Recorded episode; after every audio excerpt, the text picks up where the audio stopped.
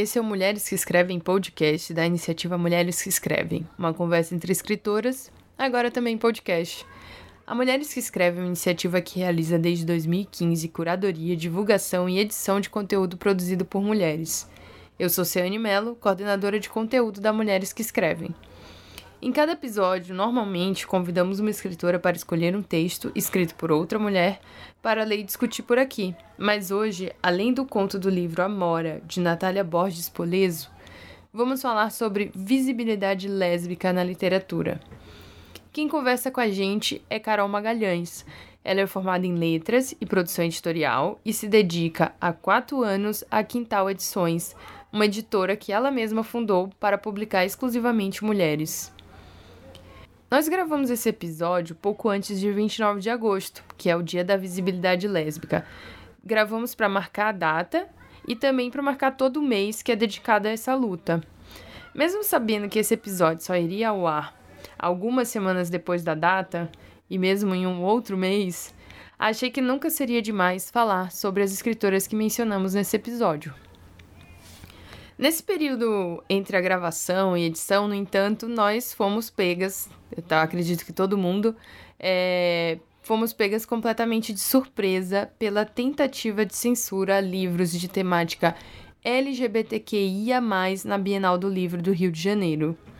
No dia 7 de setembro, oficiais, cumprindo ordens do prefeito Crivella, percorreram a feira em busca de livros impróprios que pudessem estar em exposição. Eu sei que para a maior parte das pessoas que ouvem esse podcast, eu nem preciso lembrar esse caso, citar nomes e datas, mas entre uma conversa e outra na mesa do almoço, eu ouvi uma moça dizer que não considerava a atitude do Crivella uma forma de censura e que concordava que livros como a HQ dos Vingadores, né, que trazia um beijo entre dois personagens homens, deveria ter um aviso sobre o conteúdo. Então, precisamos continuar usando a nossa voz para dizer claramente: é censura sim. Não é uma atitude para a proteção de crianças, pois crianças não precisam ser protegidas da homossexualidade. Conteúdos LGBTQIA, não são um tipo de pornografia, como esse discurso quer insinuar ao sugerir sacos pretos e adesivos de conteúdos impróprios. É, nós podemos fazer é, um episódio sobre várias questões que perpassam esse caso. É, se vocês quiserem, inclusive, comentem. É, mas, para não falar demais nessa abertura, eu quero lembrar a pesquisa da minha orientadora de mestrado, a Mayra Rodrigues Gomes, professora da USP. É, a Mayra, ao analisar os pareceres dos censores sobre peças é, ela percebeu que, apesar de, no nosso imaginário, a censura da ditadura ter sido, sobretudo, uma censura política, os censores quase sempre argumenta argumentavam. É, os censores quase sempre argumentavam em nome da moral e dos bons costumes. Ou seja, era uma censura moral. Mas para a gente não ficar só nesse clima de tristeza e descrença, eu escolho também falar sobre o que nós podemos fazer diante de tudo isso. E o que nós podemos fazer, entre outras coisas, é ler escritoras lésbicas e livros com temática LGBTQIA.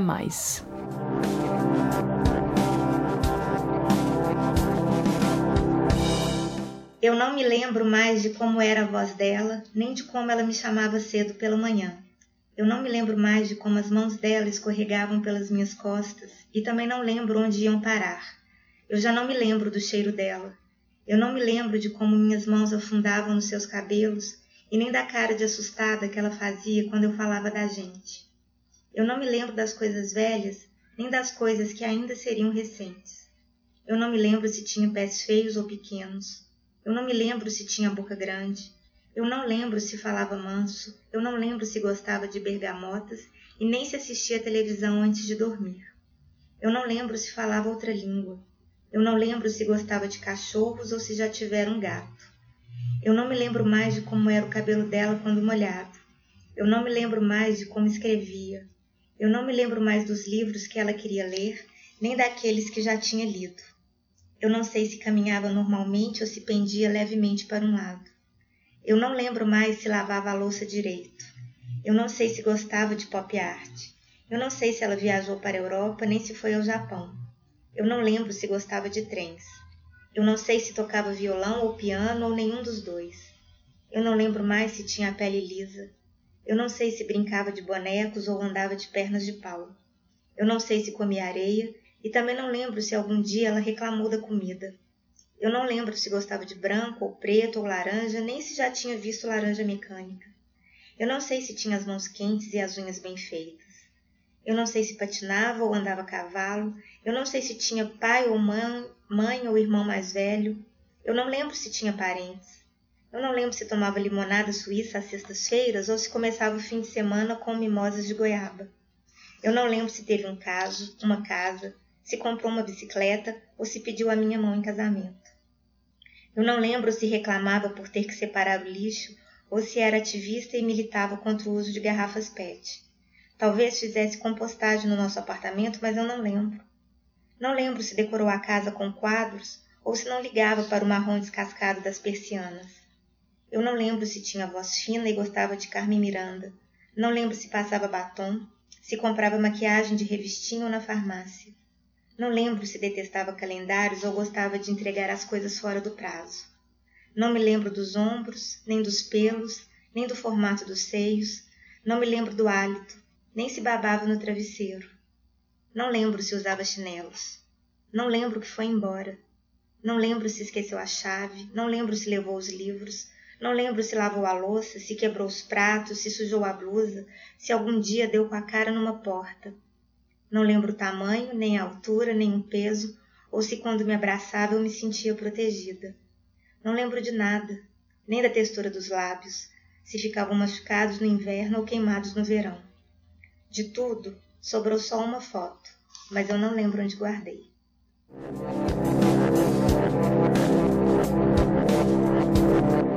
Que lindo!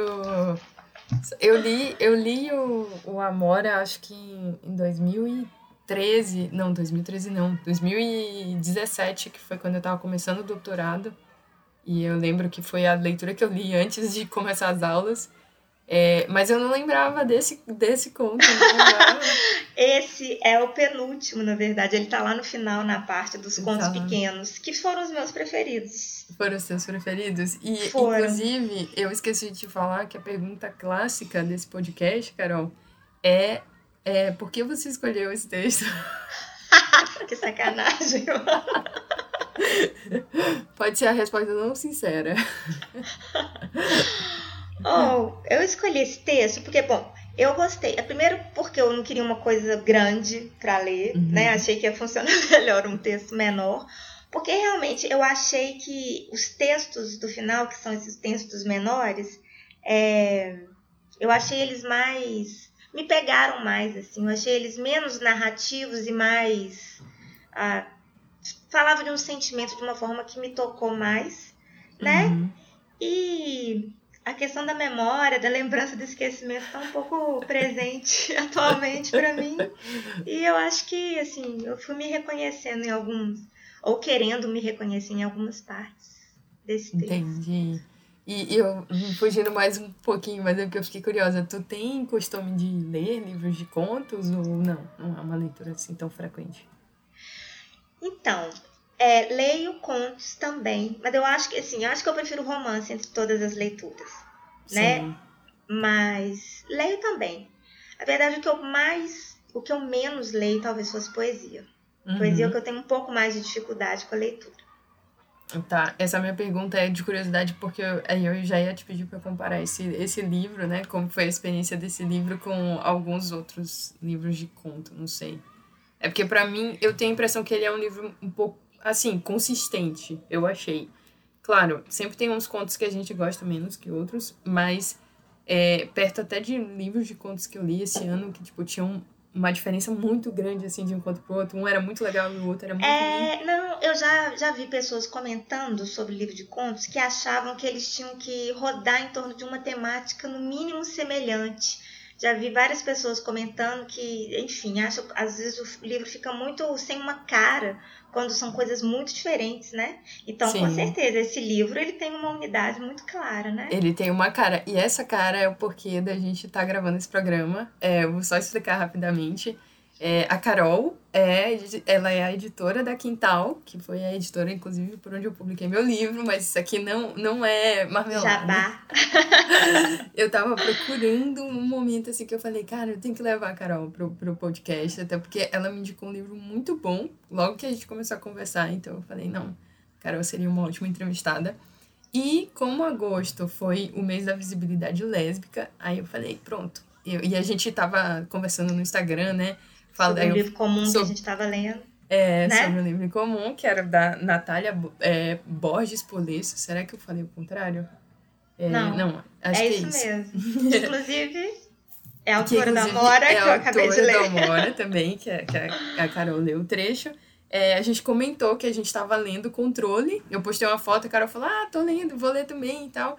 E aí eu falei, pronto, encontramos aqui um, um, um eixo comum pra gente ter essa conversa.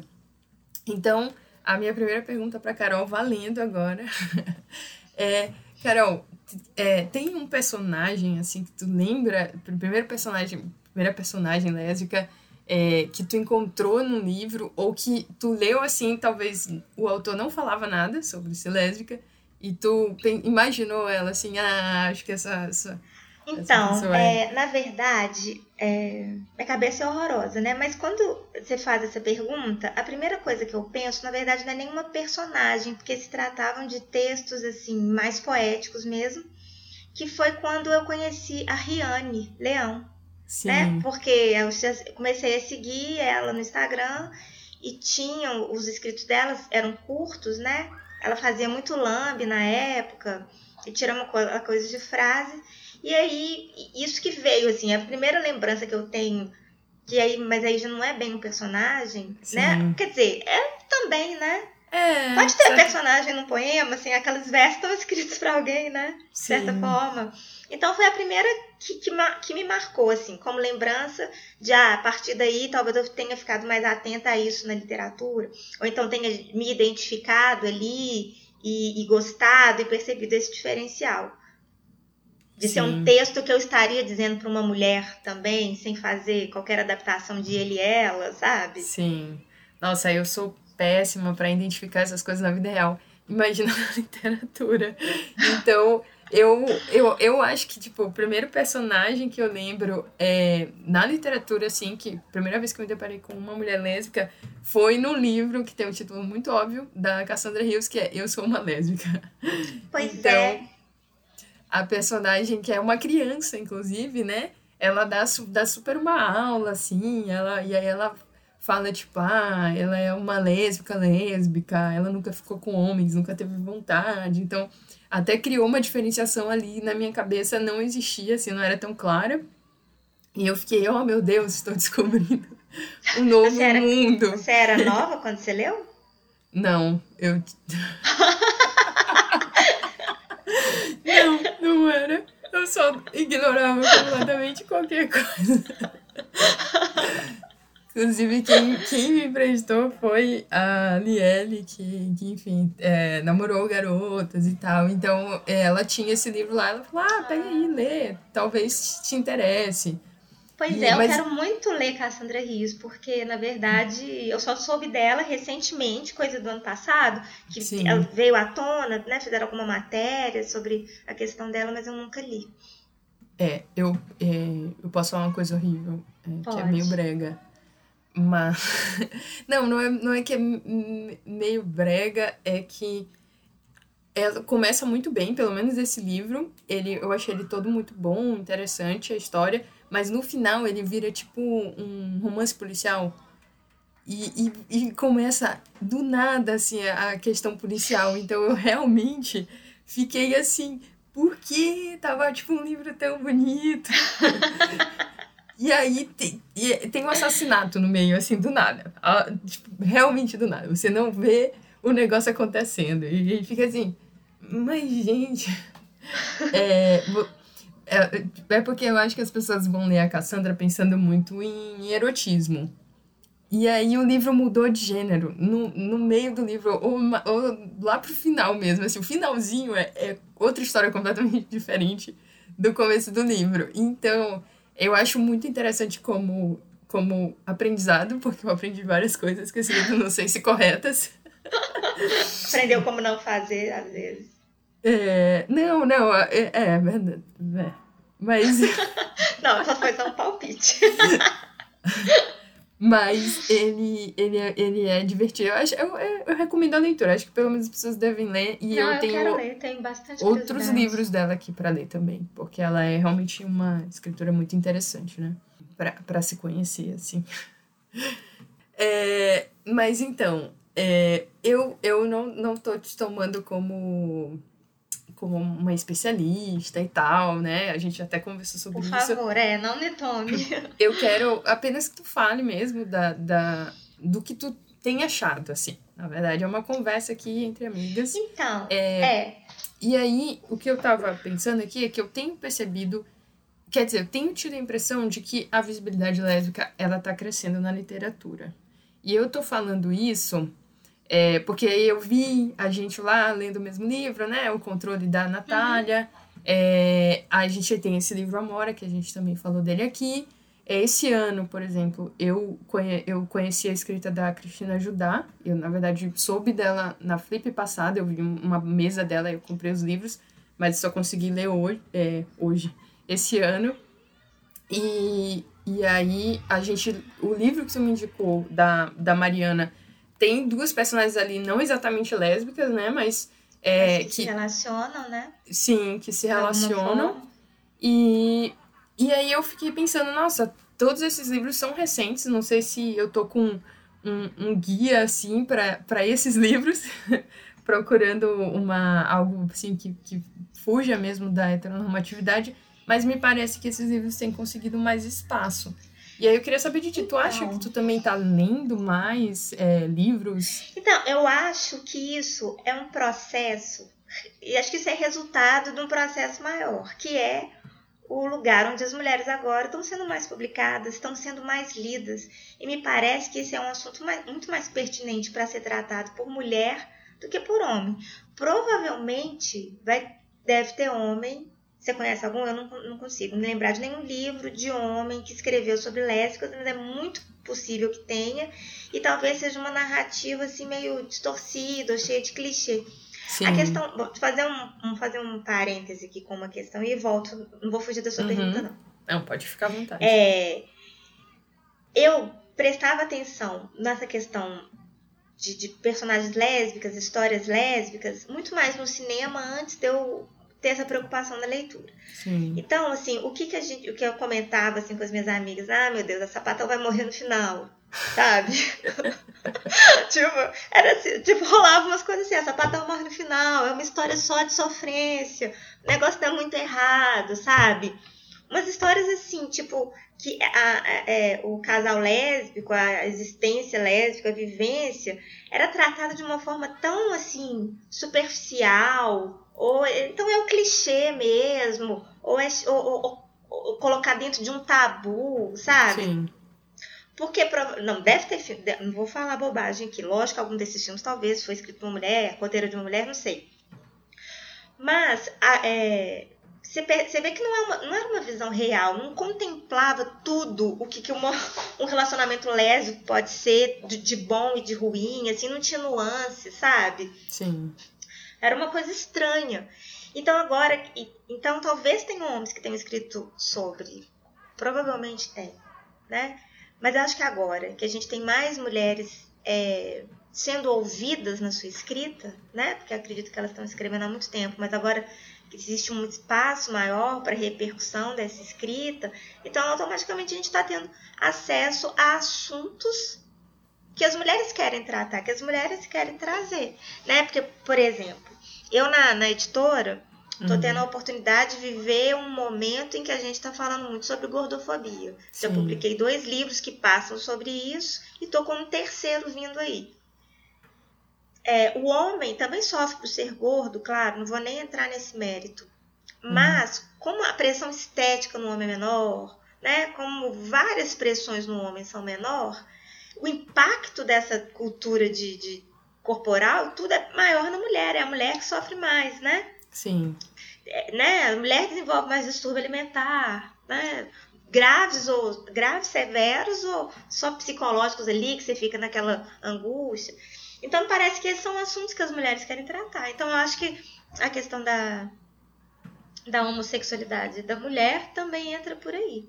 Também entra por aí. Entendeu? Sim. É. Eu, né? tipo... eu tava. quando, enquanto tu tava falando. E, ah, não, e. Ah, fala, hum, pode falar. Não, e aí falar. E aí a gente ter esse momento que um livro cheio de contos sobre lésbicas, são muitos contos, o livro é grosso, tem muita história aqui. Muitas visões sobre uma lésbica. Tem lésbica nova, tem lésbica velha, tem lésbica que se aceita, lésbica que ainda se esconde, lésbica com relacionamento feliz, lésbica com relacionamento desastroso, né? Ganhou um prêmio Jabuti. Ganhou um Jabuti. Então, lógico, é lógico que isso tem um, um, um significado muito grande, né? Sim. E isso, isso encoraja, isso liberta muitas coisas.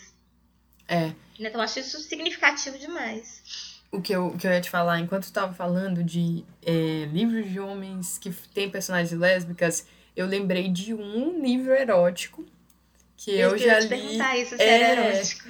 Tem, tem um livro erótico, tem o Gamiani ou é, Duas Semanas de Excessos.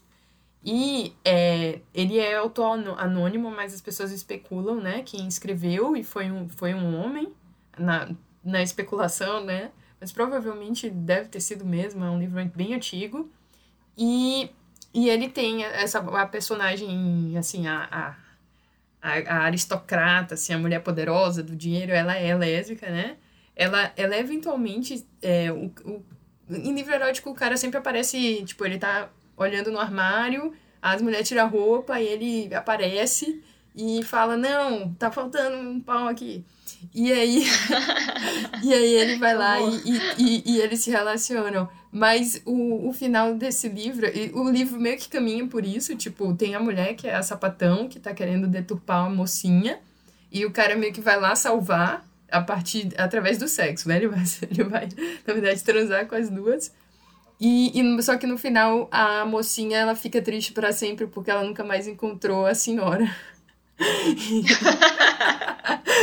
então, no final, ela fica mais com saudade da mulher do que do cara. Tipo, ela não tava nem aí pro cara. Ele, acha que salvou ela, mas ela fica triste porque ela sente saudades da, da Gamiani, que é, no, inclusive, o nome do livro. Mas, assim, é um, é um, um livro muito pejorativo, que tem muito essa coisa de, tipo, é, a falta do, do pênis, né? Tipo, ah, falta. E, e, ao mesmo tempo, é, é, sei lá, ela é, tem, eles tinham muito medo nesses livros eróticos de que as mulheres, ao se relacionarem com outras, elas não quisessem mais saber de homens. E, e esse medo tá presente nesse livro. tá muito presente essa coisa de, tipo, ah, as mulheres, elas não podem descobrir isso, senão elas nunca mais vão se relacionar com... Então é engraçado, é pejorativo, assim, sempre é uma, tipo, uma mulher que não devia ser tão bonita, é uma aristocrata, né? Que tinha essa crítica política também. Uhum. Mas é, alguma coisa ali eles tinham, que, que eles apontavam, que era essa coisa da mulher, ela não poder se conhecer, ou ela não poder conhecer a sexualidade, né, com outra mulher, porque isso era um perigo, que elas se perderiam. Quem sabe eles não estavam certos nesse ponto, né, cara? Pois é. mas, mas, enfim, é, eu, eu, eu te fiz essa pergunta sobre esse aumento, porque eu lembro muito é, de um encontro da Mulheres que Escrevem que ficou marcado na minha cabeça, é, que, que foi o Queridas Poetas Lésbicas. Aí a gente conseguiu reunir é, poetas lá no Rio. Eu só lembro agora que tava Angélica Freitas, a Bel Iorion e a Dara Bandeira. Eu acho que tinha mais alguém. Mas me perdoe, pessoa que eu não lembro agora. Mas lotou, lotou, assim, eu acho que foi o nosso encontro mais lotado. Tu viu uma livraria cheia de gente, a, a Blux ali de Botafogo lotada. Uhum. Tinha gente do lado de fora.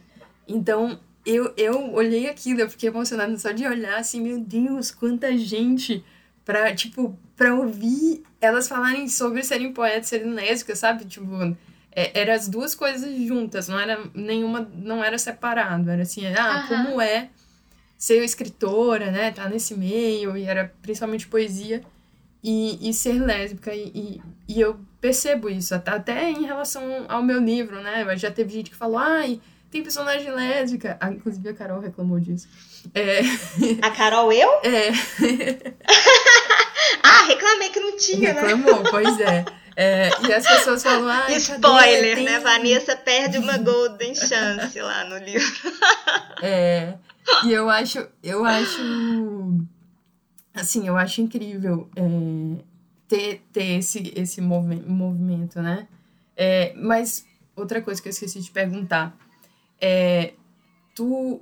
Não, mas aí agora eu quero te fazer uma pergunta em cima do que você estava ah, falando. Pode? Pode, claro. E o que, que e, o que que e o que que vocês saíram como sensação de resposta ou disso? Elas foram lá falar de como eram ser mulheres poetas e lésbicas e, e que teve um ponto comum aí nessa conversa eu acho da, que, da experiência delas? Eu acho que não. É, acho, acho que eu, eu tô meio influenciada pela Meg Nelson agora, que eu tô lendo Argonautas, e ela fala assim, que ela acha até estranho falarem, tipo, pessoas que gostam do mesmo sexo, do, do, do, é, do mesmo sexo. Porque ela diz que ela não acha que é isso que define ela, assim. Ela fala, ah, uhum. a relação de uma mulher com uma mulher, né, uma relação lésbica não é definida pelo mesmo sexo, pra, pelo menos na cabeça dela. Ela fala que a, talvez a única coisa que ela entenda se relacionando com outra mulher não é, tipo, o que é ser mulher, com M maiúsculo, mas sim é, de um, uma forma de opressão que, que elas duas vivem, que é o patriarcado. Então, ela sim. fala que a identificação dela, assim, no, no, relacionamento amoroso, não é tipo, ah, tô, tô me relacionando com um igual. É muito mais, assim, a, o que a gente tem de igual e que a gente entende é essa coisa do, da, da opressão é, machista. Eu acho que o que ficou lá foi muito mais isso, sabe? Assim, de, de todas elas de alguma forma sentirem o, peso, sentirem o peso disso. E, e por outro lado, assim, agora fazendo um comentário pouquíssimo profundo. Mas, por exemplo, tem muita poeta é, que é chamada e que é aceita nos, nos clubes de poesia, nos saraus e tal, porque ela é uma mulher e os poetas querem pegar. Nossa. e, e aí, porque é um nicho, assim, de, de amigos, né? De convivência. Pare... Às vezes parece que a uhum. literatura é, é, profissional, mas não necessariamente. Então, é, a, eu acho que até a Angélica Freitas falou ah, eu não tinha a menor chance de de estar tá no saraus no negócio. Eu não tinha... Ela falou, o meu interesse era pequeno também, mas assim, eu não era a menina que os caras queriam pegar e eles davam espaço no microfone. Então, uhum. acho que por, por, por, esse lado, o fato dela, dela ser lésbica tem, faz uma experiência, assim, singular. Mas eu não lembro de, de todas terem algo em comum, até porque tinham poetas brancas e negras, né? Então, acho que Sim, também. Então já tinha uma outra camada de, tem. de coisas a serem vencidas ali também. É. Né? Mas é, tu, tu acha que tem, é, assim, sei lá, não sei. Tu acha que tu, tu, tu vê alguma coisa assim comum e. Não, eu tava curiosa para saber se, uhum. se, se, existiu, né? Se elas estavam lá compartilhando. Mas talvez seja isso, é uma questão dessa dificuldade a mais, né? É. Eu acho que, assim, tipo, a gente, nós somos mulheres, temos várias dificuldades de, de colocarmos lá como o nosso trabalho. Aí, se você já é a mulher que o homem te aceita, né, dentro de um padrão que ele quer, você tem um degrauzinho na sua frente.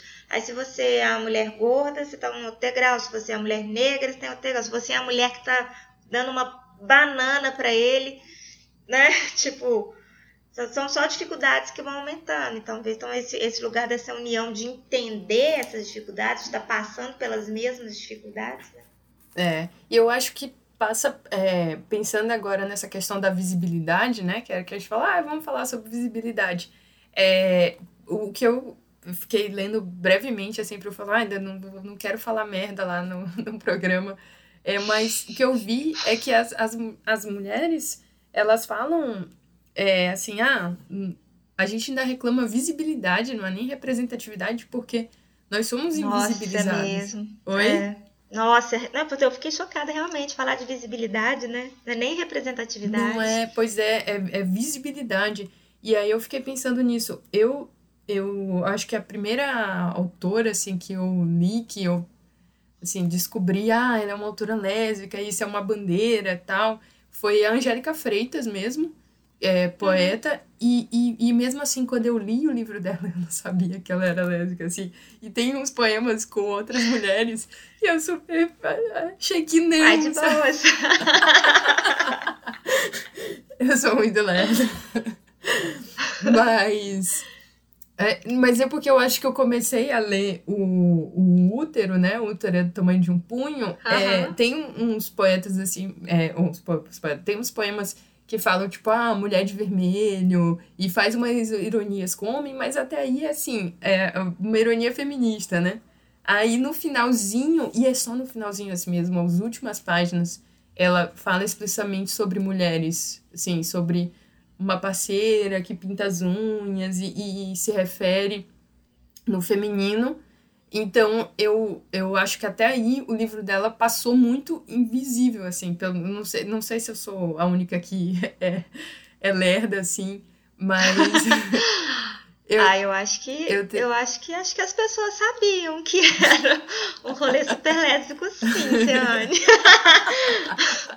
não é lá que tá não escrito sei. para amar uma mulher é preciso cortar as unhas? Ah, não. Não é lá que tá? Não, é o da Bel Iório. Esse é da Bel. Nossa, sério? sério? Eu jurava que essa frase era. Não, da é, da, é da Bel, é da Bel. Eu Nossa, adoro desculpa. esse poema. Desculpa, pessoas envolvidas. Eu vou ler, inclusive, Bel e Oro, mas eu não conheço. É. Eu, eu adoro isso, porque eu acho eu, eu falei pra ela que eu ia fazer uma mulher parecer o mar tem que cortar as unhas, porque também é uma verdade. É. Mulheres, cortem as unhas. Cortem as unhas. As unhas não servem pra nada. É, mas deixa eu te perguntar, é, tu tá, tá falando aqui também num local de, de editora, né? Como editora, é, essa questão de visibilidade já lésbica, né, no caso, eu sei que feminina com certeza é porque a Kital só publica mulher, mas uhum. ela isso é algo que, que pauta o teu trabalho? Já teve vontade Muito. de. É? Não, é, é, é uma preocupação que eu tenho, assim, eu tenho autoras lésbicas publicadas, não necessariamente, não necessariamente não. Elas não estão falando sobre isso no livro que está publicado, mas eu tenho vontade de ter histórias lésbicas publicadas sim. É muita vontade, inclusive. Já fiz algumas iniciativas que às vezes a vida passa e te leva com outras demandas, outras urgências que se impõem.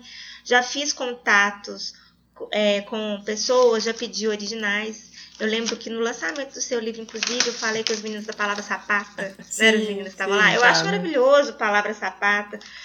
Acompanha aquele outro grupo também, Sapatão em Ficção. E, tipo assim, eu quero muito publicar. Alô, Palavra Sapata.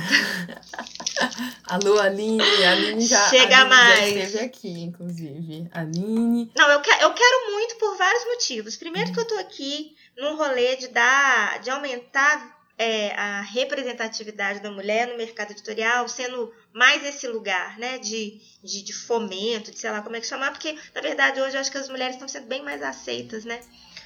Acho que, acho que a gente já venceu uma parte do caminho.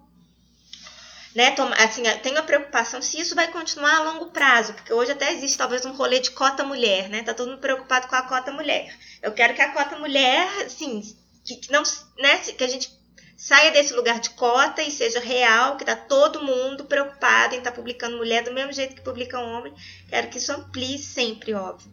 Mas aí dentro desse meu trabalho aqui, é lógico que eu tenho a preocupação de estar de, de tá abrangendo todas as questões das mulheres. Né? Então, é, por esse motivo, também quero ter é, as lésbicas representadas dentro do, do, catálogo da minha editora e por questões pessoais mesmo. É um assunto que me interessa, trata da minha vivência, né? Então me toca, claro, né? Então eu quero muito mesmo. É, eu vou, inclusive, dar o meu relato de autora publicada pela Quintal. É, uma coisa que eu acho muito bom, assim, eu concordo contigo, eu vejo com as, nas grandes editoras esse movimento de publicar mulher, por exemplo, é, aqui no podcast a gente recebe um livro da companhia por mês. E não é difícil encontrar uma mulher sendo publicada por mês. Então, eles estão publicando uma mulher por mês. É, saibam disso. Porque desde janeiro eu tenho escolhido livros e sempre tem uma mulher. É, mas eu acho que o assim as, as grandes editoras do mercado né ele, ele tá suscetível ao que está em alta ao que não está então é, a Quintal não e isso foi eu acho que a primeira conversa que eu tive com a Carol assim ela eu falei ah tal eu, eu, eu já tinha falado sobre o livro com outras pessoas mas o com agentes, por exemplo, e, e as pessoas falaram, ah, mas erotismo em 2019. e aí a Carol. e aí a Carol erotismo falou, tá over em 2019. Pois é! De erotismo basta Bolsonaro e o Golden Shower, todo o complexo dele com excrementos. É, Nossa! Já basta tudo isso aí de, de, de perversão e tal. E aí o, a Carol me falou: não, mas isso não é uma questão. Aqui na Quintal, a gente é uma editora independente exatamente porque a gente quer publicar o que a gente acredita. Então, as editoras independentes, elas são essenciais por isso, porque, assim, mais do que cumprir uma cota e mais do que publicar os assuntos do momento, né, tem alguém aí por trás, com sua vontade, falando, poxa, por que não dar espaço para mais diversidade, né? Então, é, eu só tô aqui como fã. Por isso que eu queria a Carol viesse. Mas é verdade, não, não, não, nada disso eu falaria se eu não acreditasse. É... Agora, Carol, eu já cheguei até na minha última pergunta. Mas se Sério? quiser. É, pois é, passou rápido. É, Passou, né? né? É, mas né? eu. mas a gente pode continuar falando, mas vamos lá. É, eu queria te perguntar, né? Vamos espalhar a palavra sapatão. E, e eu queria que tu me falasse quais são é, as tuas escritoras lésbicas preferidas.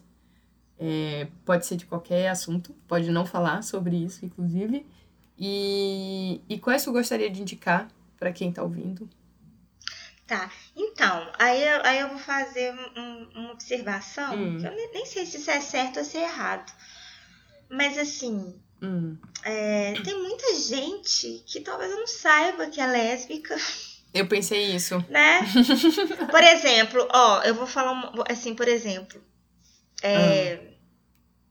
Eu comprei, já, já devia ter comprado há muito tempo, foi uma falha minha, mas finalmente eu preenchi a lacuna que eu tinha de ler Cidinha da Silva, por exemplo. Ai, não, a Cidinha da Silva, a gente teve a oportunidade de trabalhar junta, porque ela ajudou na curadoria de um dos livros da Quintal, que foi o livro de poemas em homenagem a Marielle e tal. Mas assim, e aí agora eu comprei. É verdade que no dia que eu comprei a Cidinha, eu já sabia que ela era lésbica. Mas foi um tempo até eu saber que era, sabe? Então, assim, ela é uma pessoa que eu respeito muito, estou muito interessada na obra dela, recomendo por diversos motivos que vão além dela ser lésbica, né? Sim. Dentro dessa pergunta, ela se encaixa porque ela é, né? Mas eu, na verdade, eu nem sei se ela. Ah, não, eu já li coisas dela, assim. Depois que eu sabia que ela era, eu já li coisas dela que, é... que tratam da temática, assim, verdade. A gente tem. Mas tem várias outras a coisas. A gente tem uma resenha dela, do livro dela ou é uma entrevista com ela que a Thaís fez, mas eu acho que é uma resenha. E, e eu acho que essa é uma questão que tá abordada lá também. Eu acho é, que sim. ai, que quero, quero ver é. quando isso sair. Agora deixa eu ver uhum. é, quem mais, assim, se eu lembro de alguém é, que eu poderia citar. Nossa, me deu um branco agora porque eu tinha pensado nessa resposta. eu, eu, eu fiquei com medo dessa, dessa pergunta também, porque é, eu tinha até comentado com a Carol aqui antes. É, porque às vezes a gente não sabe, a pessoa se relaciona com mulher, mas ela pode se definir como bissexual. E a gente também não quer cometer outro, outra invisibilidade, né? De, de... Ah, é, tem isso também. Mas, esse, mas então fica aí uma errata para as pessoas. Estamos aqui. É, é porque a gente não vai perguntar para as pessoas exatamente a sexualidade delas. Então a gente É. A gente tá, tá Né? se guiando aqui pelo. É, assim, é, é pela, então pelas pessoas que se declararam, né? Sim. Porque, por exemplo, eu posso falar da Rihanna porque a Rihanna tem esse lugar, ela ocupa esse lugar. A Cidinha agora eu também já vejo ela ocupar esse lugar. Sim. É, mas tem várias outras pessoas que eu não tenho certeza se estão ocupando esse lugar. Assim, a Angélica Freitas ocupa esse lugar, né? Sim. Enfim, elas já tiveram presentes em, em- em rodas com essa temática. né? É. Deixa. Você, você, você recomenda alguma? Nossa, eu sou muito clichê. Eu. Ah, a Cristina Judar. A gente falou da Cristina Judar. Ah, a, A Cristina falou. Judar, eu não sei. Assim, eu tô lendo o livro dela, eu tô gostando muito. Quero terminar ele logo. Eu achei um livro interessante em vários aspectos dentro do que eu li até agora, assim. Inclusive a questão, uma questão que é uma questão que me pega muito na escrita, que é uma questão estética, né? Sim. Acho interessantíssimo, assim. E, na verdade, os livros que eu mais gosto são os livros que de repente se apresentam esteticamente também, para além da história que estão contando, Entendi. assim, né? Já Isso entendendo me aqui o atrai teu muito. caminho. É, isso me atrai muito. É, porque o, o Fadas e Copos É. no Canto da Casa, da Mariana. É Mariana, né? Mariana Salomão Salomão Carrara. Carrara, ela. Ele tem isso, né? Ele é muito estético também. Exatamente, é o que me pegou assim, e me pegou forte. Eu sou apaixonada com esse livro. Ah, ele é sou maravilhoso. apaixonada com a escrita da Mariana também, inclusive tô com um livro novo dela pra ler, tô curiosíssima. É, ele. ele... E eu acho que acho ela, acho que ela vai longe também. Sim, a, a, a Mariana, inclusive, eu recomendo muito. É, eu, fiquei, eu, eu fiquei até com um pouco de receio de, de da gente falar direto dele, porque eu, eu- foi, tipo, na época que eu lancei o livro, eu li o Fadas e eu fiquei desesperada. E eu fiquei assim, meu Deus, as pessoas vão achar que, que eu tô trabalhando pra quintal. Apesar de estar em um outro âmbito, mas não no podcast. Mas esse, Esse, não esse é um public post. não é um public post e eu posso falar mais. É, quando eu tava lendo, eu vou, vou lançar esse spoiler aqui, peço desculpa para a Luísa Geisler, que, que é a pessoa envolvida nessa história. É, a Luísa Geisler é uma escritora incrível, vocês, ela já teve aqui no Eu quero programa. conhecer. E eu sou muito fã da Luísa, inclusive eu tô me assumindo como. É, Luísa é a minha escritora brasileira viva, pra estar entre as minhas preferidas. É, que eu também amo a Vanessa Bárbara. Eu, eu tenho que decidir. Eu sou geminiana, é muito difícil. É, mas a Luísa, quando eu tava lendo Fadas, aí ela falou. Ai, quando terminar, comenta comigo. aí ela falou, me diz o que, que você achou. Aí eu já fiquei curiosa. Eu falei, nossa, a Luísa tá querendo conversar sobre o livro. Aí, aí quando eu terminei, eu fui lá falar com ela. Eu falei, nossa, achei incrível. Ela, nossa, achei muito bom. então, é, Oh, pois é, a Luísa Gaza está elogiando o livro pelas costas. Mas ela disse que gostou muito. E aí eu fiquei, olha só. É, mas é realmente muito bom, não só porque a Luísa elogiou. Por favor, leiam. É, a, Cristi- a, a Cristina Judá, eu fiquei muito de cara com o 8, 8 do, é 8, do, 8 Oito do do 7, né? Eu já ia falar 8,5. É, 8 do 7. E, mas eu tenho medo de falar sobre esse livro, eu confesso. Ele é um livro que me deixa é, inibida. É, eu ainda não terminei de ler. Ele é um livro que eu peguei para ler, até comentei com uma amiga minha. Nossa, eu peguei esse livro, mas eu vou parar de ler ele agora, vou deixar para ler ele depois, porque não é um livro que dá para eu ler no ônibus, Não é? na- né? É, ele, Eu tenho, eu tenho que, é um outro momento de leitura, É. ele pede outra coisa de mim ali, né? É. Uma concentração diferente, assim, um envolvimento diferente. Você tem- meio que se doar pro livro, assim. né? sim, eu, eu fiquei... Você não pode ler ele assim de bobeira, não. Não dá, não dá. Assim, ele é muito bonito. Eu acho que quem lê de bobeira vai conseguir perceber isso, que tem umas construções que a gente fica assim, nossa, que lindo. Aham. Mas, mas ele também, é, eu achei ele um, um livro complexo, assim, eu, eu, eu- é tipo um filme francês. tá no, É, eu curto filme francês, às vezes se explica. Carol, então tu, quando tu terminar de ler, tu vai ter que voltar aqui pra falar sobre ele. Tá. Eu vou, te, eu vou botar combinar tu e Thaís pra falar sobre esse livro, que vai ficar lindo, que a Thaís com certeza. Ah, A Thaís quer A ler ainda. Não, ela, ela ainda Ah, não tá. leu, mas Não, ela falou que mas tava... acho que ela vai gostar. É, e eu acho, eu acho que ela sabe- vai saber fazer vai, vai construir frases a Análise. partir desse livro lindo, sabe? Que eu acho que, Que a, a Thaís ótimo. ótima falando, né? Acho ela muito inteligente. Ah, nossa, a Thais é ótima falando. Eu fiz uma mesa com ela. semana passada, que foi um arraso, assim. Eu imagino. Eu fiquei com vontade de estar nessa mesa. É, é. a Carol até estava numa mesa sobre feminismo na Primavera Literária, né? É. De, em, em, BH. E aí, até ele falou super bem dessa mesa também. É, e quando eu te fiz essa pergunta dos, das autoras que tu recomenda, a gente tá então na Riane, na Cidinha a, e, a, e, e a Cristina, né?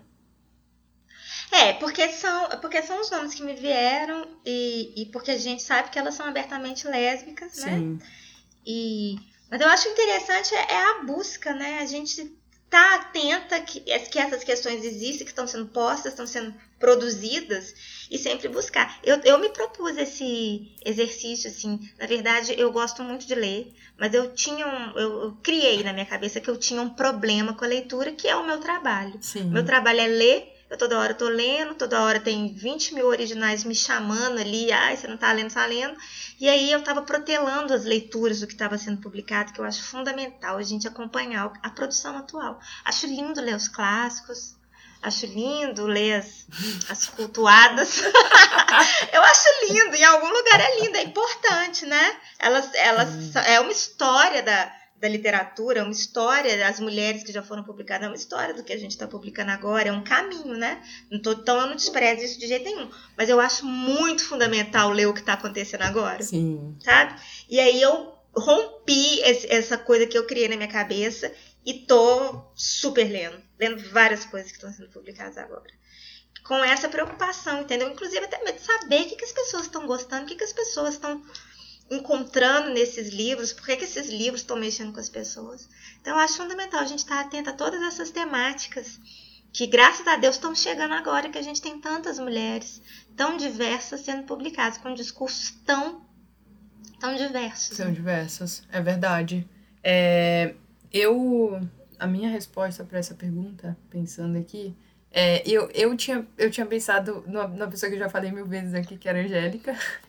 Sim, eu, inclusive, é, tem que é, falar Inclusive, mesmo, essa importante. semana eu vou fazer um post é, sobre, sobre isso, no dia 29. Essa semana do que estamos gravando, mas o podcast provavelmente vai é. ser em setembro. é, mas é, eu, aí eu falei um pouco da minha relação com Um Útero Também de um Punho, que é um livro assim que foi, sei lá, me tocou muito e eu nem não, não sou também é, essa leitora de poesia, sabe? É, tão, tão, tão grande Assim, acho que foi o primeiro livro que eu. de quando eu voltei a ler poesia sem ser obrigada no colégio. Então, e Sim. eu acho que eu achei que ele foi muito importante para mim. É, e deixa eu ver. Eu tinha pensado na Cassandra Rios também. É, mas também não sei se ela se definia estritamente como lésbica. Essa, essa é uma questão. Eu sei que ela tinha essa preocupação né, de, de ter várias personagens é, e, e, colocar isso na, na escrita dela. E eu tinha pensado é, nos livros que eu, que eu. Um dos livros que eu li recentemente, da Sally Rodney. Não, ela não é brasileira, como vocês podem perceber.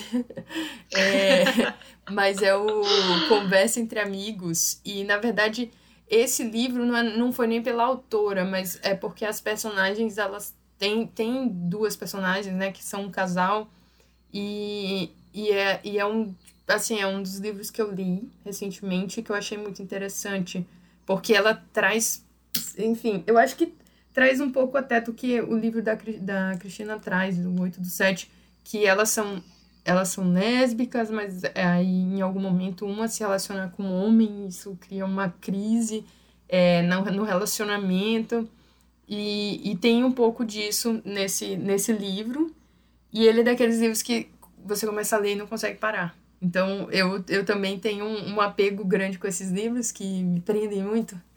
É, porque eu crio, sei lá, acho que uma sensação de bem-estar, sabe? Com, com, com, com o título. Então, esse foi um livro que, que ficou muito na minha cabeça. Porém, eu, eu já falei delas mil vezes aqui no programa também. Eu tenho duas amigas maranhenses é, uma delas é a Clarissa Camilo, que também ela, ela lançou o primeiro livro ano passado, que é o Cidade Espanto.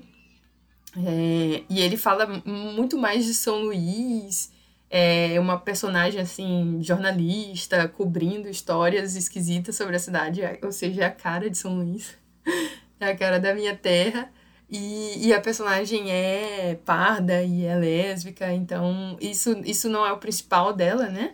Não, não tá ali como a, a questão dela principal, mas é muito legal. Inclusive, quando ela cobre uma história de uma puta sem braço. Meu Deus. Olha. É, pois é, tem esse tipo de coisa. Ela vai cobrir a história de um, um crime no puteiro e ela chega lá e a, e a puta sem braço é, tem um flerte entre elas e ela, ela flerta com a moça. Então, é um livro muito bom. É, e, eu, é, e a outra é a Camilinha. Mas a Camilinha também, ela é minha amiga, mas eu estou sendo irresponsável, porque pode ser que ela não se defina como lésbica. Camila Chaves. É, ela tem um conto publicado também. Deixa, peraí, eu vou pegar aqui para não errar.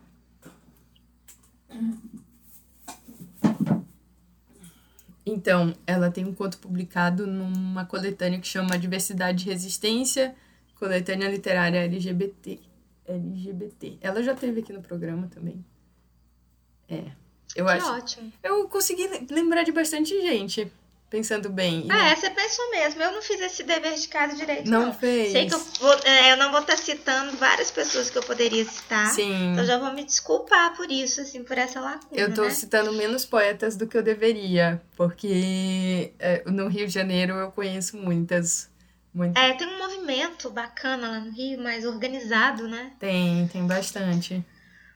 Assim, tipo, no organizado no sentido assim, que aí como elas estão lá se reunindo, assim, é fácil saber que elas estão lá e que estão ocupando esse lugar, né? Sim, da poeta lésbica. Sim. É, no, no respeito a gente tem bastante representantes, assim, poetas e artistas, né? E sapatão. É, tem o respeito também. Sim. E tem o Palavra, palavra Sapata também, tá lá no Pois Rio. é, eu tinha falado do Palavra Sapata já, e agora é. lembrei do Respeita. Pois é. Uai, massa demais. Tá faltando um rolê desse aqui em BH. Eu já dei uma cutucada. Uma amiga minha, vamos, vamos implantar vamos. essa, Vocês essa roda de conversa aqui. Mas é sério, hein? É. Sério, tem que ter. Carol, tem alguma pergunta que tu queria fazer ou que tu queria responder? não, não, menina, fiz. eu, eu fico no início eu tava, ah, vou falar nada, hein? Quero falar não. Mas aí o assunto já vai me pegando, eu já quero, vamos abrir uma cerveja e me conta aí da sua experiência lendo histórias lésbicas e tal, se você, se te toca de alguma forma. ah, vamos, vamos, vamos fazer essa pergunta, vamos. Vamos. Deixa eu ver. É, cara, é, essa é uma boa pergunta. Eu acho que. tô, tentando, tô tentando pensar, eu juro que eu, que, eu, que eu tinha pensado sobre isso. Eu acho que o. É, é porque, não sei.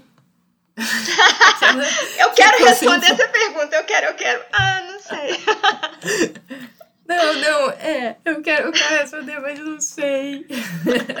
não, então, mas eu eu acho que eu, eu tenho muita curiosidade para entender outros olhares. É, por exemplo, por isso que eu nunca me arrisquei a ainda escrever um, um personagem, é, uma personagem lésbica, porque eu fico pensando assim, ai, ah, e, se, eu, se eu não conseguir é, realmente ficcionalizar nesse, nesse sentido?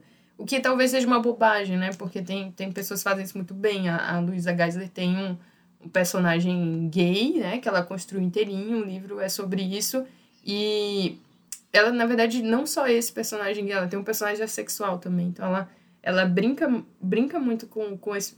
Talvez não brincar, né? Mas ela constrói bem esses personagens. E, e, mas eu tenho me sinto muito segura assim nesse sentido. Então, eu acho que para mim esses personagens são fundamentais para me abrir outras formas de olhar, assim, e outras questões. Porque, por exemplo, quando eu li lá a Cassandra Rios, que eu já era velha, mas eu me peguei muito surpresa, assim, de tipo, É, porque a personagem ela era muito categórica, né? De dividir, a, tipo, a lésbica e, e, a bi, ou a lésbica que já tinha se relacionado com um homem.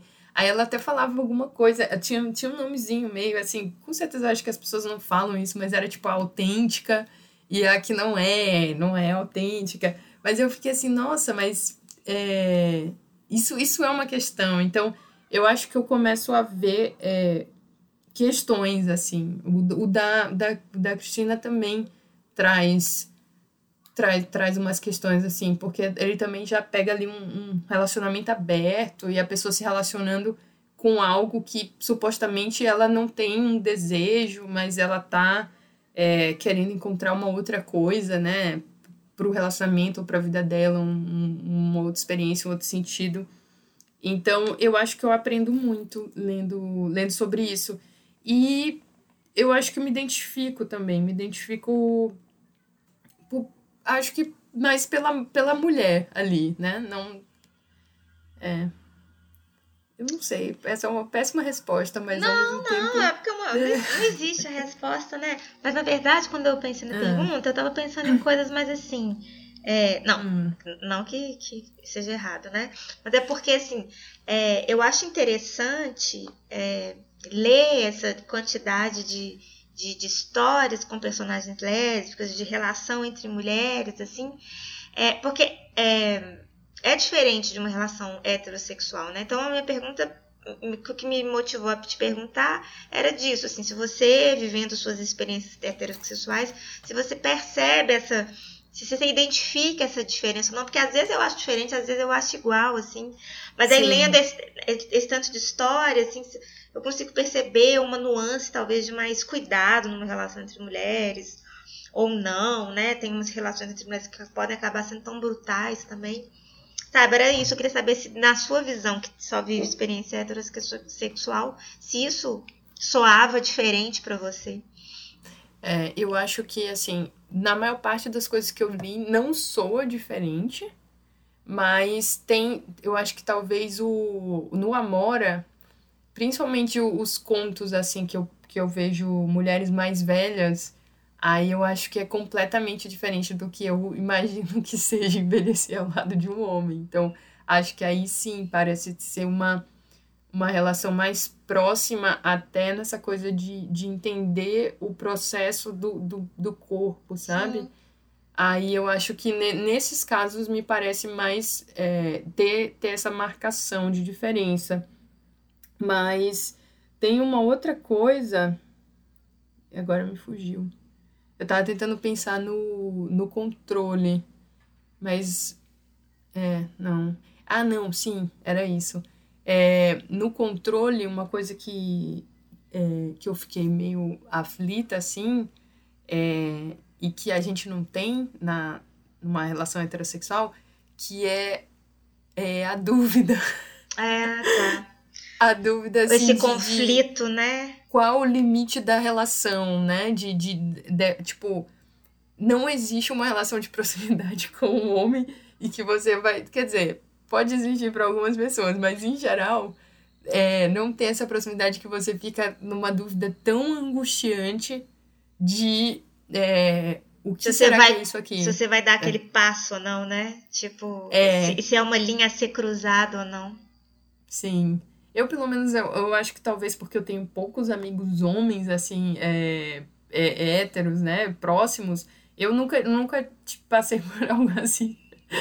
E, então, eu fiquei muito aflita com ela, assim, eu ficava, ficava assim, coitada, mas ela não pode fazer nada mesmo, porque se não for, tipo, o que que, o que que acontece? Acaba a amizade, né? E... tipo então, isso é... Pois é, e eu, eu vejo... Eu percebo isso, por exemplo, com, com... Mas isso eu acho que é algo que perpassa a vivência bissexual, por exemplo, minhas amigas bissexual.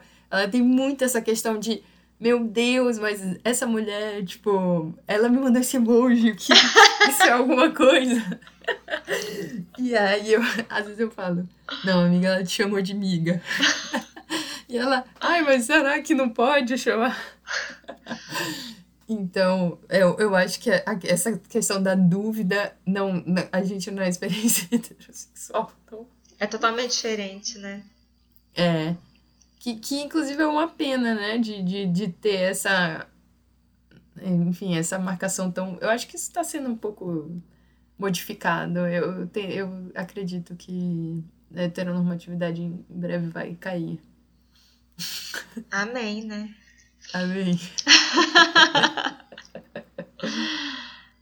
ah, mas é isso. É. Eu acho interessante ler essas histórias no lugar. É, é, é engraçado, é bo... às vezes parece bobeira, né? Mas, por exemplo, lendo controle mesmo, lendo essas questões aí da, né, dessa descoberta lá da Fernanda, a Fernanda personagem, né, do livro. É, e é, é, é, engraçado, assim, de repente, pô, eu tô velha e eu não lembro de realmente ter lido uma historinha de um romancinho que, que eu me identificasse, assim, tão na pele, assim, essas vivências dessas, dessa amizade ali, do que que era. Então, realmente, assim, me deu um, um certo gostinho, assim, essas identificações, sabe? Elas vão preenchendo uns lugarzinhos, assim, né? que agora já não tem mais nada a ver, mas traz uma memória, né? Eu acho é, essas coisas são legais. De tipo, ah, eu vivi. Mas, é, mas, são gostosinhos. Carol, a pergu pergunta que não quer calar. É, concordamos que a Nanda é insuportável, né? Então, a Nanda é problemática, né? Coitada, assim. É, mas, assim, é um, é um lugar... E é engraçado, eu fiquei pensando, gente, eu não conheço ninguém que tem essa vivência, assim. Eu fiquei pensando, será que é real? Será que uma pessoa que tem esse problema tem uma vida paralisada desse tanto? Aí eu pensava, provavelmente, né? Provavelmente ela pesquisou, se ela não conhece de perto isso, né? E aí eu fiquei Sim. meio chocada, né? Que tristeza, é. que essa, essa limitação. E aí o problema da Ananda vai além da opção sexual dela, né? Porque é uma vida toda não vivida, né? Sim. Então é, o, dilema da, o dilema da Fernanda não é a homossexualidade dela, não. É a, mas, a existência mas, dela, né? É, não, mas peraí. É, vamos só explicar aqui. A Fernanda, né, a personagem do livro Controle, ela tem epilepsia. E então ela tem as convulsões e tal, ela tem durante a vida praticamente toda, né? Até os 30 anos ela 34, ainda tem... né? Foi é... até o 34. Pois é, e mas assim, o livro, ele bota a epilepsia na, na centralidade, né, da história, tá ali o tempo todo na cabeça dela, mas ao mesmo tempo o, tem aqueles momentos assim, o, o psicólogo falando, ah, seu problema não é epilepsia. Então, que, que aí ele já deu a entender que o problema dela é, tipo, aceitar também que, além dela ter uma, um problema físico, enfim, problema, né, diagnosticado que ela vai ter que cuidar a vida né? inteira dela, ela é apaixonada pela melhor amiga. Então, é, um, é bem é bem complicada a vida dessa mulher. Mas, mas eu fiquei pensando também nisso, sabia? Eu tenho conhecimento de pessoas que têm epilepsia. É. E, e, mas eu não tinha a menor ideia, assim, de, de... Do impacto que isso pode ter, né? Sim, de que, e que, de podia, que podia ser tão limitante. É, eu também não, eu fiquei um pouco assustada, assim, porque eu achei limitado demais. Sim, sim. Mas o, o caso que eu conheço mais de perto, que é uma pessoa que eu conhecia, inclusive, recentemente, ela descobriu que tinha epilepsia, assim, há alguns anos. Então ela já tem. Já, já tinha vivido, né? Já tinha passado é... por uma socialização, sobre uma construção da personalidade também, né? Sim. Ela descobriu lá, deve, já devia ter seus 30 ou quase 30. Então, mas, mas foi traumático, porque eu acho que ela descobriu dirigindo. Nossa. Ela convulsionou dirigindo, então ela teve muita sorte de não de não ter morrido no acidente, porque ela uhum. sofreu um acidente, mas é, e, é, mas é engraçado, porque assim, eu conheço ela há pouquíssimo tempo, mas uma das primeiras conversas que a gente teve foi, foi essa, porque ela me contou isso. Então, eu acho que de certa forma é sim algo que, que marca muito. assim, que, que, a pessoa deve ter esse medo, né?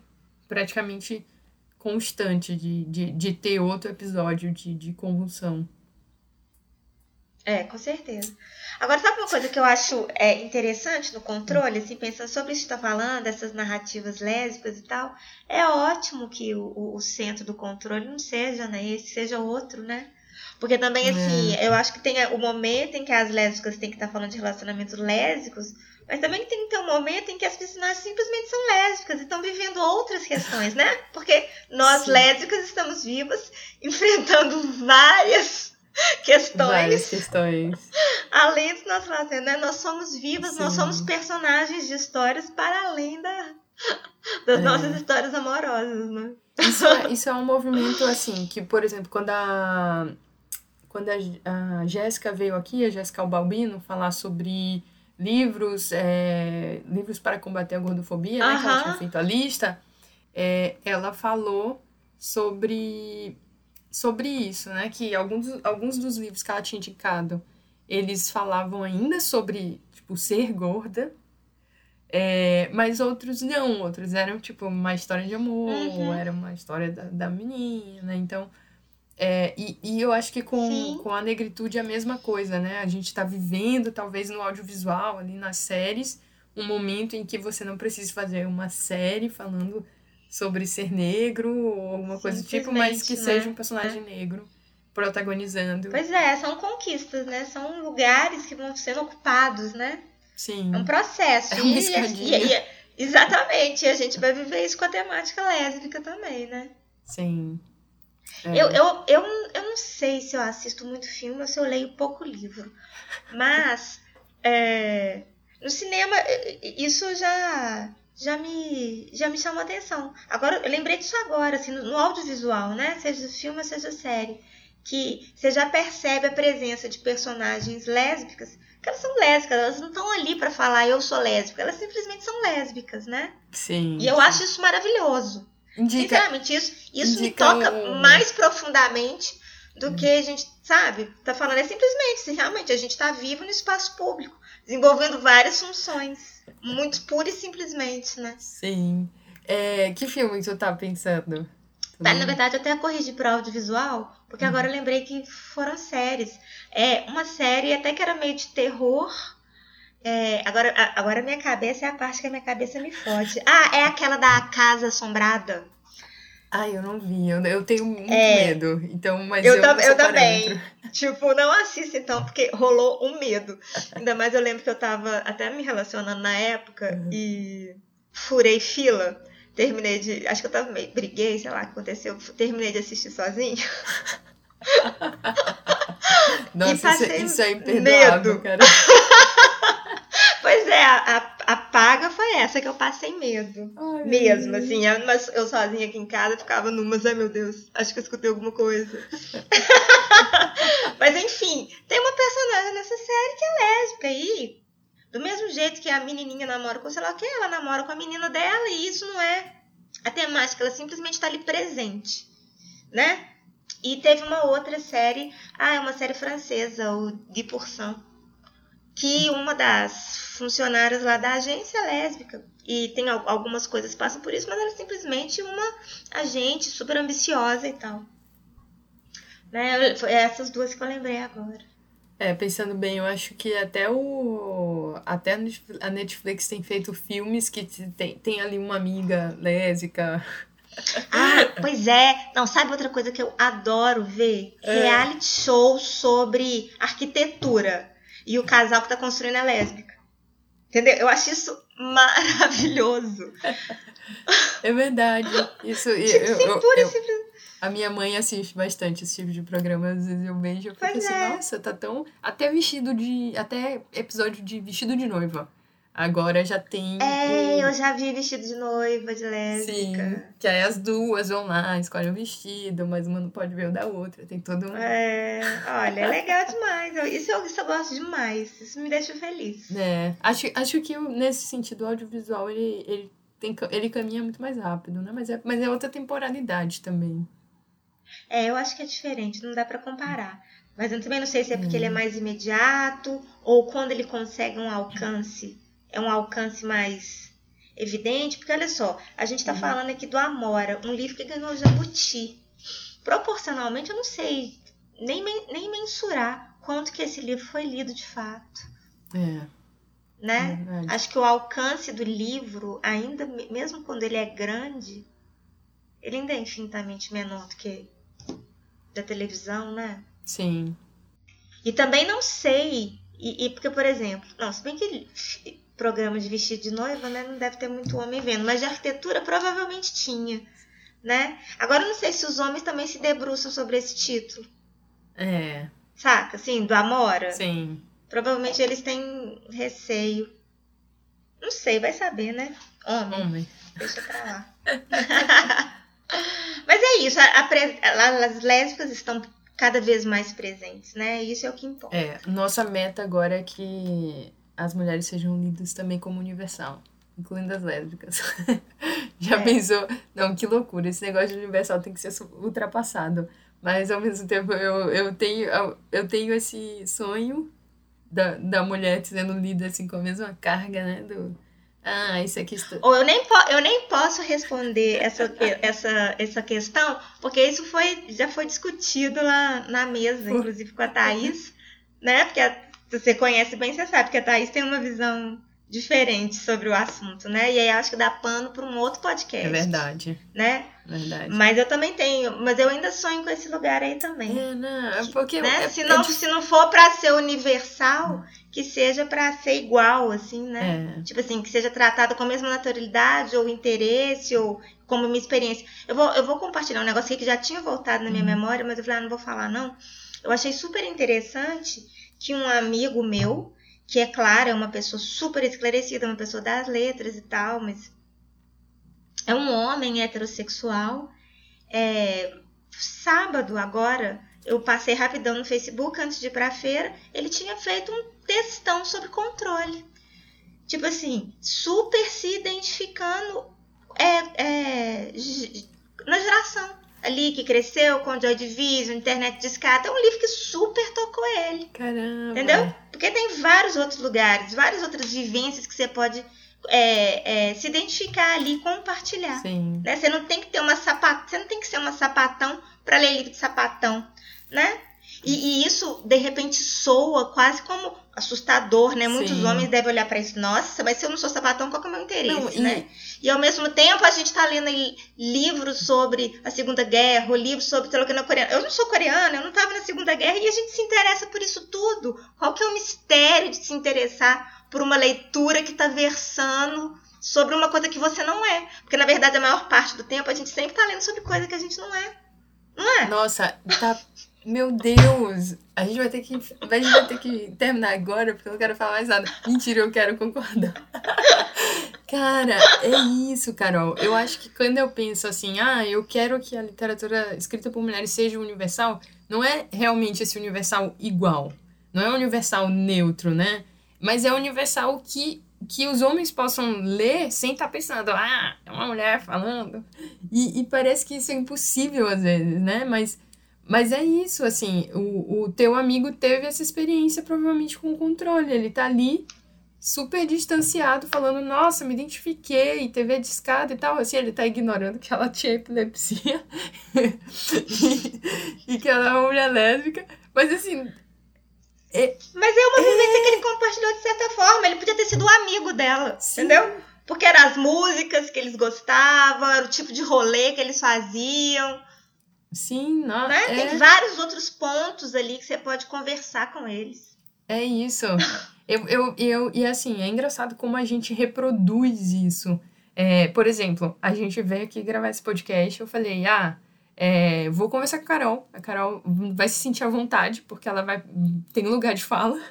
Mas ao mesmo tempo, eu também chamei uma outra amiga, que era bissexual, e ela falou: ai, não me sinto à vontade para falar sobre isso. Assim, mas assim, é para falar sobre leitura, é para falar sobre o que você leu e sobre esses livros. Então, é, é engraçado como, assim, é importante dar espaço, né? Claro, se a gente vai falar de literatura lésbica, a gente pode trazer escritoras lésbicas, pode trazer, enfim. Mesma coisa com, com negritude. Mas também é interessante é, ver que não é obrigação de, que, de quem é negro tá lendo coisas sobre negro, de quem é gordo tá lendo coisas sobre. Não, não, não é. Todo mundo pode ler e aprender com isso. Ah, é isso, pronto. Caramba. Esse pro... eu, eu, eu vou ter que obrigar todo mundo a ouvir esse programa. Mas fala, Carol, fala muito mais bonito que eu, eu não quero ser a última palavra aqui.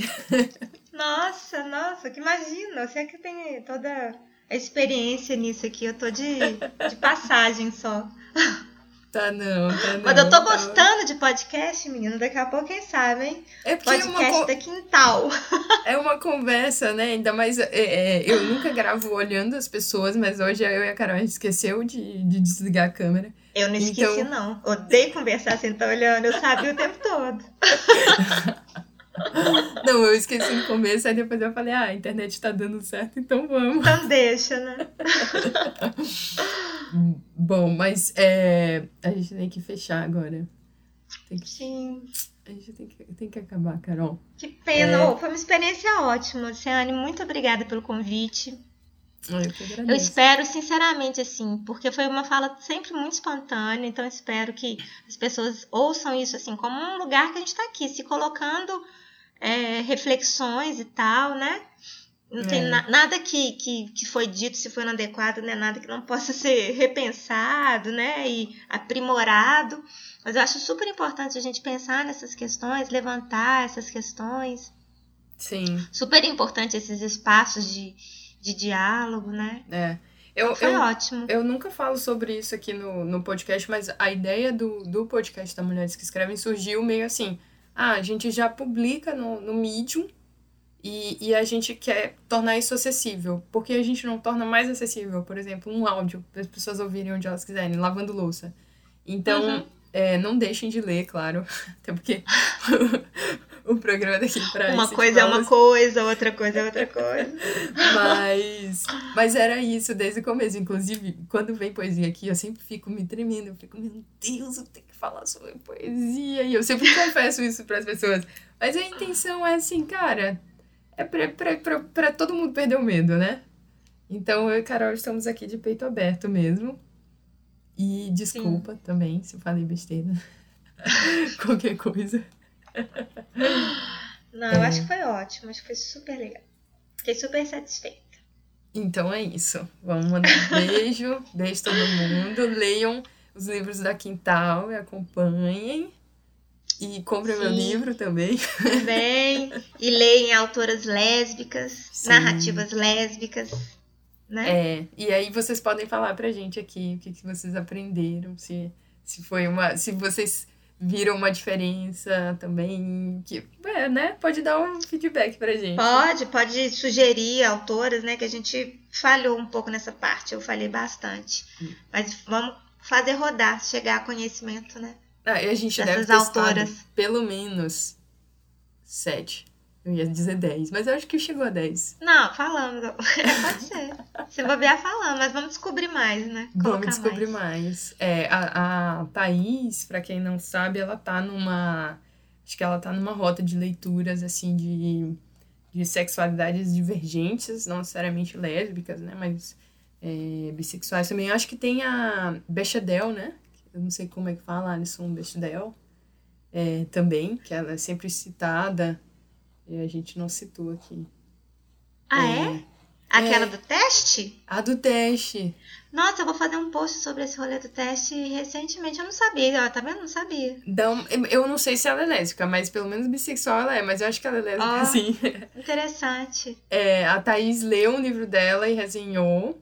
É, tá, no, tá no Coisa da Mulheres que Escreve. E eu, eu, eu me guio, assim, pelas minhas amigas que, que elas estão lendo para aprender também, botar coisas nas minhas leituras e eu sei que a, a Thaís está nesse rolê, assim, de fazer várias leituras sobre sexualidades divergentes. Vou chamar de queer, porque eu gosto da palavra, é, apesar de ter vários sentidos. Mas. é, acompanhe, então, é, fica essa dica aí para quem quiser descobrir mais coisas. Ela tá super antenada. É... E é isso. E quer mais uma recomendação, Carol? Não, só isso mesmo. Só agradecer, mandar um beijo e aí? Hum. Tamo aí. pois é, tu tá vendo como eu, eu sou aquela pessoa que não tem como, não sabe desligar o telefone, né? Isso que eu ia falar agora, ô, desliga primeiro aí, velho. Desliga você. desliga primeiro. Pronto, eu, eu acho que agora a gente pode acabar. Tá? Beijo.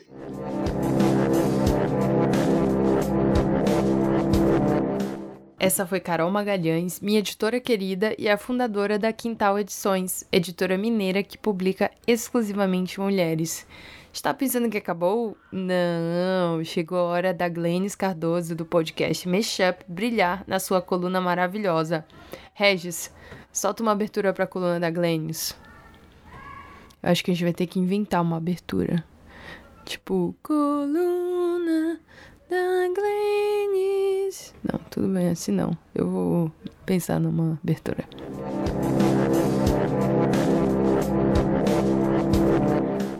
Olá, eu sou a Glennis e essa é a minha coluna no Mulheres que Escrevem Podcast.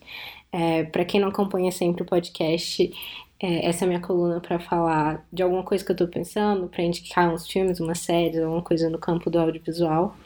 É, para quem não me conhece, eu tenho outro podcast, o Mashup, onde eu converso com pessoas criativas sobre arte, cultura, alguma coisa que tenha as feito refletir sobre algo, e eu sou formada em audiovisual.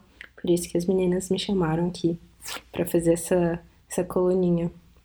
É, eu sempre acabo trazendo para cá coisas que eu tenho pensado que eu já falei no meu podcast, eu já falei no Verberenas, que é o site onde eu escrevo sobre cinema, é, com outras realizadoras. E aí eu sinto que às vezes eu tô me repetindo, mas é, eu não sei, eu acho que às vezes eu acho que às vezes a gente volta a certos temas porque eles têm é, uma um peso dentro da gente, né? E eu tenho voltado muito pro cinema da Inês Vardar e da Naomi Kawase, especialmente o trabalho delas é, em documentários, que é meio engraçado, na verdade, porque a Inês Vardar é, começou a fazer mais documentários mais pro final da carreira dela, e a Naomi Kawase fez mais documentários no início da carreira dela. E então elas fizeram esse essa essa inversão assim e além de as duas terem nascido é, no dia 30 de maio, é, com uma longa diferença de anos aí no meio. Mas as duas são geminianas do dia 30 de maio. Então achei que trazer um pouco dessas duas cineastas que eu admiro muito e que me tocam profundamente ia ser legal. É, então eu queria falar desse, dessa, desse percurso delas no, no, no documentário, porque as duas têm é, uma sensibilidade muito grande e, e uma, uma câmera muito, muito íntima, né? Então, quando elas filmam, no caso da Naomi Kawase, ela, ela filma muito a, a avó dela que a criou e, e a Inês Vardar filma muito muitas pessoas, mas é, em alguns filmes ela filma especificamente também o, o marido dela que faleceu, que também era cineasta é, o Jacques Demy. E, e nessa, nessa intimidade que elas, que elas, com que elas filmam, elas, elas conseguem alcançar é, o sublime, eu diria, assim. É, os filmes muitas vezes não têm tanto em termos de... não são... É, como dizer não tem efeitos especiais, não tem grandes, grande técnica, é muito câmera na mão, mas é, existe uma, uma densidade emocional muito grande. Então, os filmes da Naomi Kawase às vezes são bem curtos. Eu queria falar especificamente do, do Katatsu Mori, que é esse filme que ela fez especificamente sobre a, a, essa avó dela que a criou e, e sobre a relação das duas. E, é, e ela tá o tempo todo é, falando com, com, com a avó dela sobre, sobre o passado, como ela era quando ela era criança, ou então ela está observando a avó dela só é, fazer jardinagem, ou observando ela de longe, e a gente consegue sentir um carinho muito grande, assim, que ela tem é, por essa pessoa.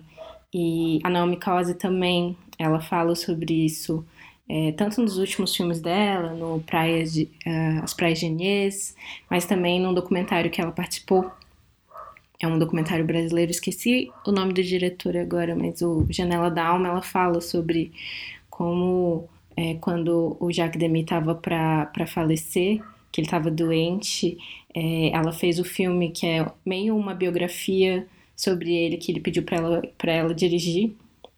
E aí tem é, entre essas as cenas da, dele criança, dele adolescente, tem, tem ela filmando ele muito de pertinho, assim. Então ele, ela filma a pele dele, ela fica vários minutos filmando é, a pele dele, os olhos, e você vê cada manchinha de, de, de sol, de, de idade que tá lá, e você percebe que é, tecnicamente, né, qualquer um poderia fazer isso, qualquer um poderia ir lá com a câmera bem de perto e filmar essas coisas.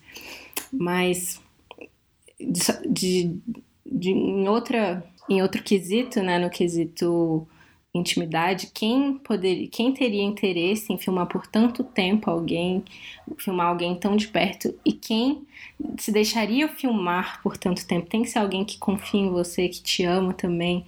Então, é, eu vejo muito isso, tanto no cinema da Inês Vardar quanto da, da Naomi Kawase. Então, queria deixar vocês com, com essas duas diretoras e alguns filmes específicos que eu, que eu recomendo delas são As Praias de Agnès, Os Catadores e Eu e Jaco de Nantes, da, da Agnès Varda, e o Katatsumori Yuni Tsutsu Maret, da Naomi Kawase.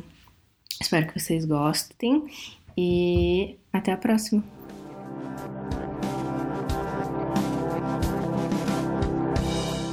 Esse foi mais um episódio do Mulheres que Escrevem Podcast. Nosso podcast era quinzenal, mas tem sido cada vez mais difícil manter a pontualidade.